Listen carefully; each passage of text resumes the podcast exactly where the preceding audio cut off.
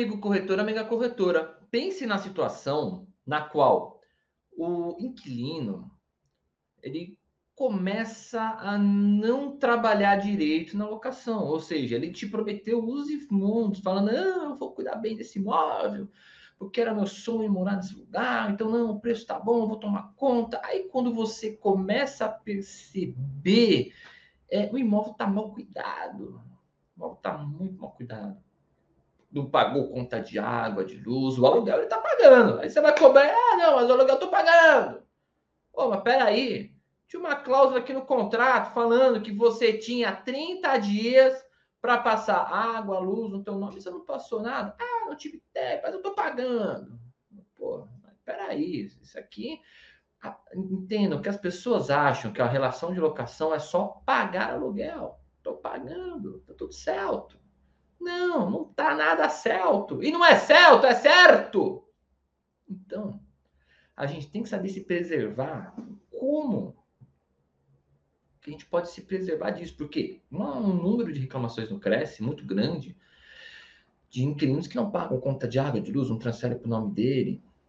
Eu conheço corretores que eles fazem um trabalho legal. Eu acho bacana isso daí. O cara pega uma procuração do inquilino, já é, com termo de construção de dívida, já pega, faz a, a transferência ele mesmo no, nos órgãos e tá tudo certo. Tipo, eu acho, eu acho bacana quem faz isso, mas só que nem todo mundo tem uma estrutura para fazer isso. Tem cara que às vezes trabalha sozinho com uma quantidade grande de coisa, o cara não tem tempo para fazer isso. Então ele tem que mandar para o inquilino e falar, inquilino, você que vai se virar aí. Ok? Mas é difícil, porque o inquilino faz, você está muito confiando nele que ele vai fazer. E não é só isso, não. Não é só isso, não. Pensa naquele inquilino que está no prédio residencial, apartamento. Hoje todo mundo gosta de alugar apartamento, né? Bacana. Aí o filho do inquilino gosta muito de andar de skate. Ele quer andar no corredor do prédio. Ele não quer nem andar na área lá embaixo, ele quer andar no corredor do prédio. Você fala, meu Deus, não pode. Não, mas eu estou pagando meus aluguéis. Tá eu com isso que você está pagando aluguel, condomínio. Você não pode meio pegar um skate e passar na porta dos outros. Isso daí não é nem lugar para isso. Tá perturbando o sossego todo mundo. Ou então aquele inquilino que fala assim: eu gosto de fazer festa e eu faço festa até três, quatro da manhã para mim. A noite é uma criança. Surgiu a lua, nasceu o dia, eu começo a, tra a trabalhar aqui. Cerveja, uísque, vodka, amigo, é sonzinho, não sei o quê. Quanto mais alto o som, melhor. E os restos da vizinhança, ninguém dorme. Como que eu vou coibir esses tipos de prática? Por quê? Não é só você também receber o aluguel, a administração e falar não posso fazer mais nada. Tudo tem que estar tá preservado, porque você também tem o seu dever social. Aí depois você não faz nada, o, o, proprietário pode meter um processo em você, um vizinho pode meter um processo em você. Eu já processei proprietário e imobiliária por perturbação do sossego. Por quê? A imobiliária foi notificada e não tomou atitude nenhuma. Falou, não posso fazer nada, isso aqui é um problema, você ligar um 90. Não, não é. Você tem que dar uma multa no inquilino. Ó, oh, já entrei no tema aqui de hoje. Você tem que dar uma multa no inquilino. Como que você vai proibir o inquilino de realizar condutas que ele não tem que realizar, condutas ilícitas que prejudicam a função social da locação, aplicando-se multas. Então, sejam bem-vindos à Locação em Foco. Se você ainda não é inscrito na TV Cresce, vai lá, se inscreve. Eu estou esperando aqui a sua inscrição e também deixe o seu like. Agora, se você já passou por alguma situação dessas ou já viu, deixe aqui nos comentários, que eu quero ver também aqui nos comentários. Agora, se você não me segue nas minhas redes sociais, me segue lá, meu Instagram aqui, arroba prof. Paulo Teófilo. Se inscreva no meu canal do YouTube, Teófilo Belcati. E também, se você quiser aqui receber um e-book, atenção, um e-book sobre uso capião, me chama aqui no Instagram que eu te falo como que você faz para receber. Beleza? Então, bora pro vídeo. Gente, quero deixar claro com vocês uma coisa, que é o seguinte. Quando você faz uma alocação, você coloca todos os argumentos que a gente prevê que pode acontecer dentro do contrato. Mas só que você tem uma cláusula genérica que fala que qualquer violação de disposições contratuais gera uma multa. Correto? Ok.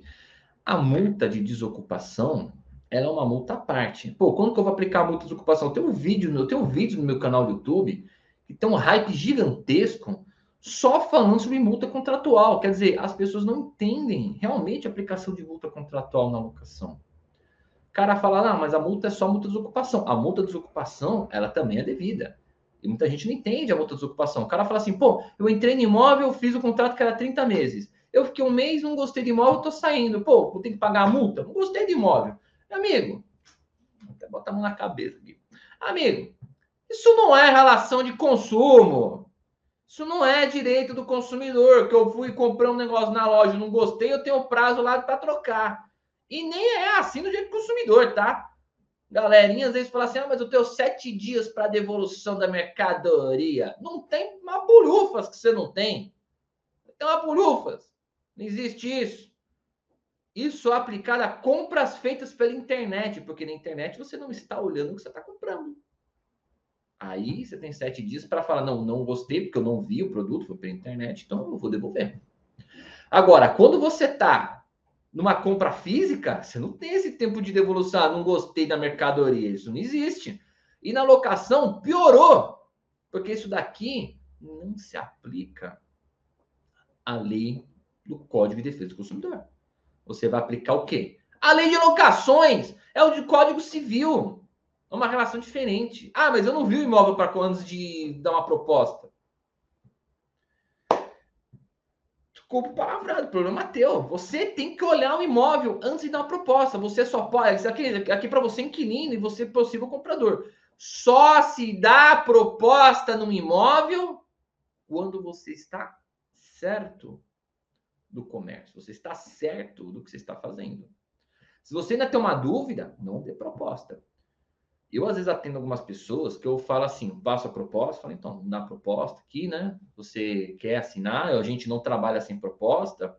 Ah, mas eu não quero. Então, é o seguinte, se você não trabalhar com a proposta, você não me assinar a proposta, se aparecer outra pessoa que é o proprietário ou outra, outra pessoa, é de quem assinar a primeira proposta. Mas nós vamos analisar tudo. Ah, mas e se eu quiser desistir? Então, você só assina a proposta se você tiver certeza do que você está fazendo, porque depois você não pode desistir. Se você desistir, você leva uma multa. Isso está previsto no Código Civil, você leva uma multa pela desistência. Você pode colocar na proposta, coloca na proposta. A desistência pode gerar multa do valor de um salário mínimo. Por quê? Porque é a perda e dano. Você não pode ter uma proposta assinada para depois desistir. Então, vou deixar para você pesquisar isso daí, tá? Pesquise isso. Coloque nas suas propostas que a desistência da proposta gera indenização, numa, perdão, gera multa no valor de um salário mínimo. Tá? Coloque isso. Se a pessoa vai aceitar, se ela, ela tem que assinar, aceitar, ok, tira uma foto, manda avisando que ela avisou e acabou. Para saber que é assim, porque hoje, muito inquilino, te toma seu tempo, manda a documentação, você puxa tudo, ah, então desisti, não quero mais esse imóvel. Que é, eu sou palhaço, vou botar um narizinho do bolso aqui também, né? Porque a gente faz tudo isso. Eu falo para o proprietário que você aceitou o imóvel, depois o imóvel aqui você já desistiu dele. O que, que é isso? Palhaçada é essa? Aí queima meu filme com o proprietário. Ah, mas problema seu direito do consumidor. Que mané direito do consumidor o quê? E pior ainda, às vezes o pessoal está com um contrato na mão e desiste. Ah, piorou, piorou, mas acontece. Então, coloque isso na proposta, tá? Você pode dar uma multa de um salário mínimo. Depois pesquisa na lei, no Código Civil, você vai achar onde está escrito isso. Outra coisa que a gente pode fazer é colocar cláusulas no contrato dizendo assim: você tem que fazer determinada coisa sob pena de multa. Por exemplo, os meus contratos estão escritos. A pessoa tem que transferir água, luz para o nome dela sob pena de multa. Dependendo também da locação que é, eu já coloco. Você tem que fazer o dever de silêncio sob pena de multa.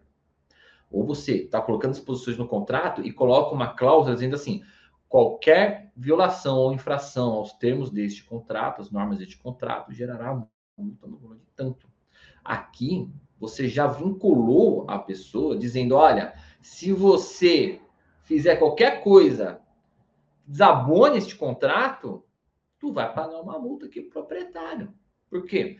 A forma de eu punir você para que você não faça novamente. Veja, quando a gente fala em aplicação de multa, a multa ela tem um caráter punitivo. Ela tem um caráter punitivo. E toda punição, ela tem um caráter também social. Que é o caráter justamente de te ensinar para você não fazer de novo, caráter pedagógico, para você não fazer novamente. Então, se o inquilino aquele inquilino que gosta de barulho, que gosta de som até madrugada, tudo, pô, às vezes eu não tenho nenhuma previsão explícita disso, que ele não pode fazer som alto, mas eu tenho uma previsão no contrato, isso com certeza eu tenho, dizendo que ele tem que respeitar as regras de de vizinhança e tudo mais. Isso com certeza tem, todo modelo tem, ainda que seja uma palavra, mas tá lá, que ele tem que preservar uma norma de conduta social, de vizinhança, e tem uma outra cláusula lá na frente dizendo que qualquer violação do contrato gera multa. Opa, peraí. Então, você quebrou, está quebrando o contrato, você está violando o termo do contrato. Não chega a quebrar o contrato. Quebra o contrato, a pessoa pensa que quebrar o contrato é rescindir. Não. A violação pode ser parcial. Então, você está você tá lesando um dos termos do contrato, não o contrato inteiro. Você está violando um termo do contrato, cara. Você está quebrando o direito de vizinhança.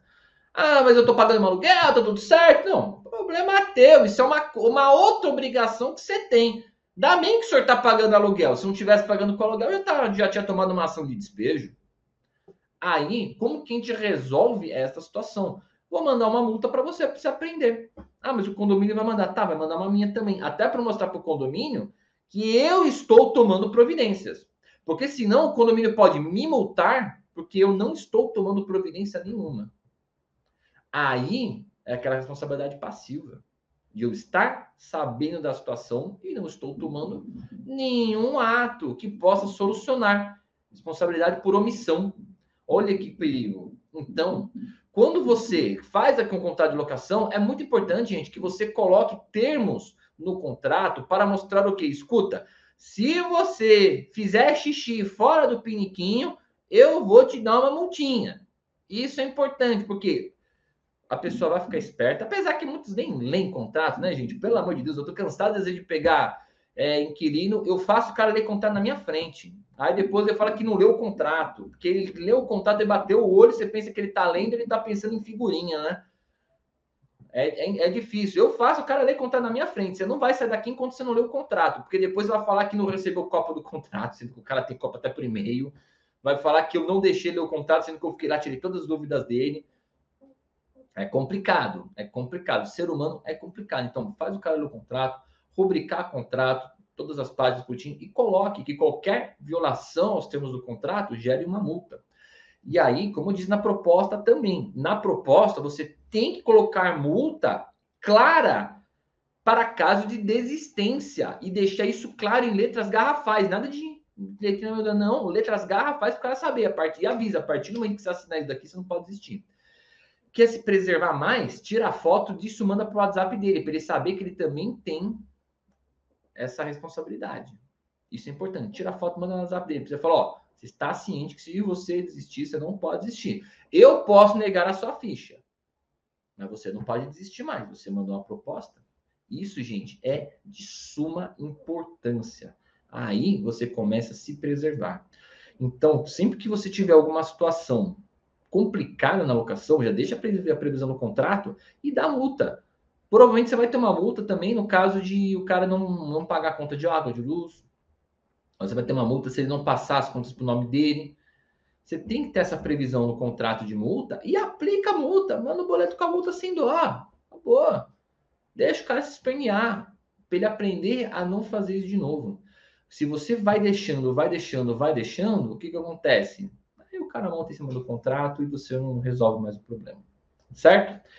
Então, gente, é isso. Se você gostou aqui do programa Locação em Foco, deixa seu like, compartilhe esse vídeo para mais pessoas. E se você já sabe de alguma situação dessa, na qual você já aplicou uma multa no inquilino, conta aqui nos comentários que eu quero ver.